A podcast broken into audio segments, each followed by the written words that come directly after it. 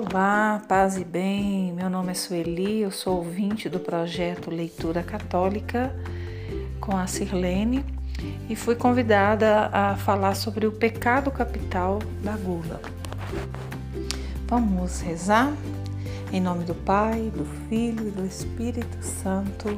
Amém. Que o Espírito Santo possa nos conduzir é, através desse áudio para que nós possamos aprender e colocar em prática tudo aquilo que foi ensinado através desse áudio. Amém. Então, nós vamos falar sobre o pecado capital da gula. Primeiro, o que é a gula? É um vício de comer e beber em excesso.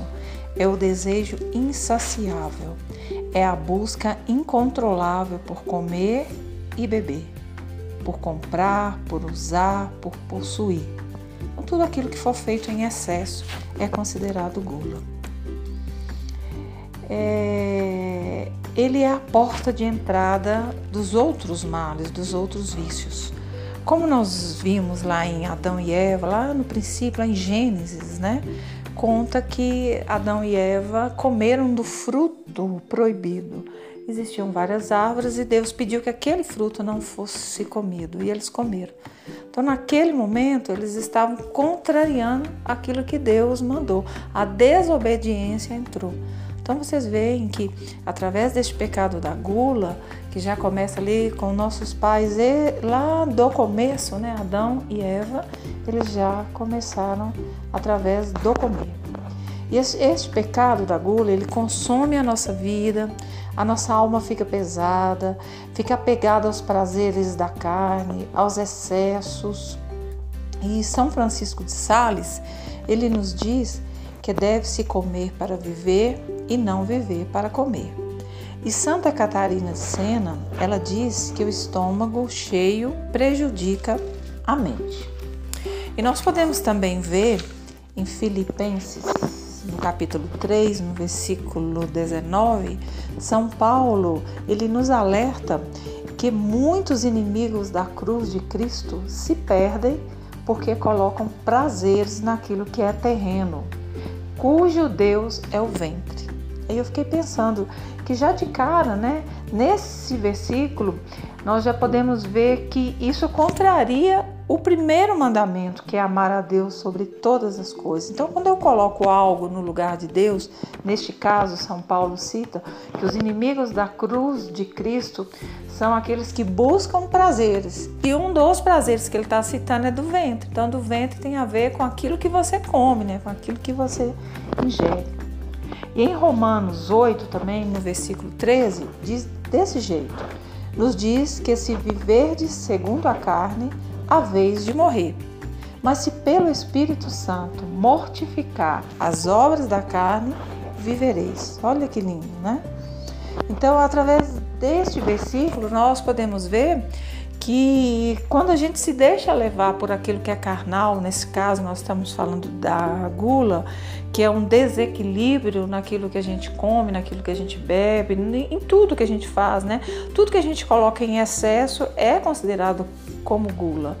Então, se a gente vive segundo a carne, segundo esse prazer da carne, a gente vai morrer. É isso é o que está dizendo em Romanos. Mas que se pelo Espírito nós nos deixarmos conduzir, nós viveremos. E então não tem outro jeito. É, a saída contra a gula é contar com a graça do Espírito Santo em nós. Eu posso ter força de vontade, posso ter desejo, mas se eu não pedir que o Espírito Santo venha é, intervir, eu não vou dar conta de me livrar deste vício. Outra coisa, a gente deve pedir é, é, a virtude da temperança, que é o equilíbrio, né? Na verdade, o equilíbrio. Nós não temos como fugir do comer. Nós precisamos comer para nós sobrevivermos, para o nosso corpo ter saúde. Mas a partir do momento que a gente coloca aquilo como algo exagerado, aí a gente é, é, peca. Então, é, e outra, outro remédio que a nossa igreja sugere, principalmente nesses tempos, e que qualquer um de nós pode fazer uso, né? E que é bom que a gente faça uso é do jejum, da prática do jejum.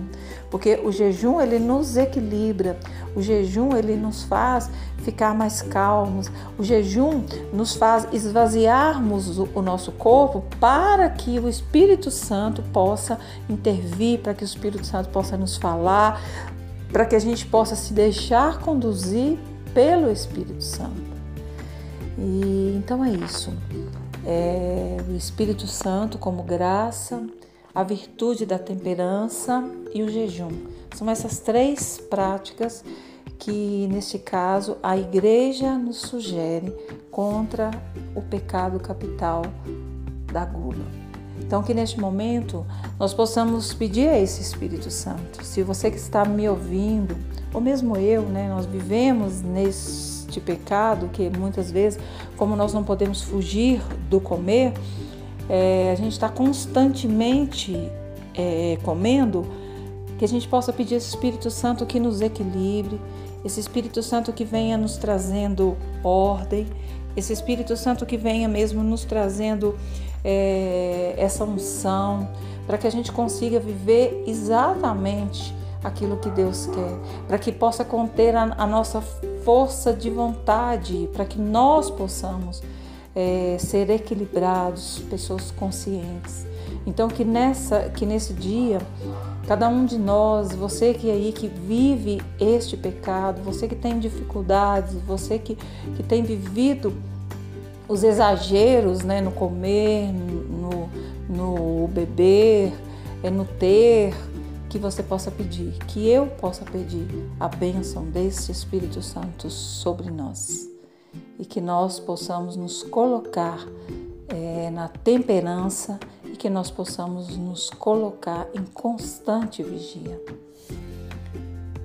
Eu quero agradecer a Deus essa oportunidade, agradecer a você, agradecer a Sirlene por essa oportunidade de falar aqui um pouco sobre esse pecado capital da gula que contraria o mandamento amar a Deus sobre todas as coisas quando eu coloco a, a, quando eu coloco que o Deus da minha vida é aquilo que eu quero.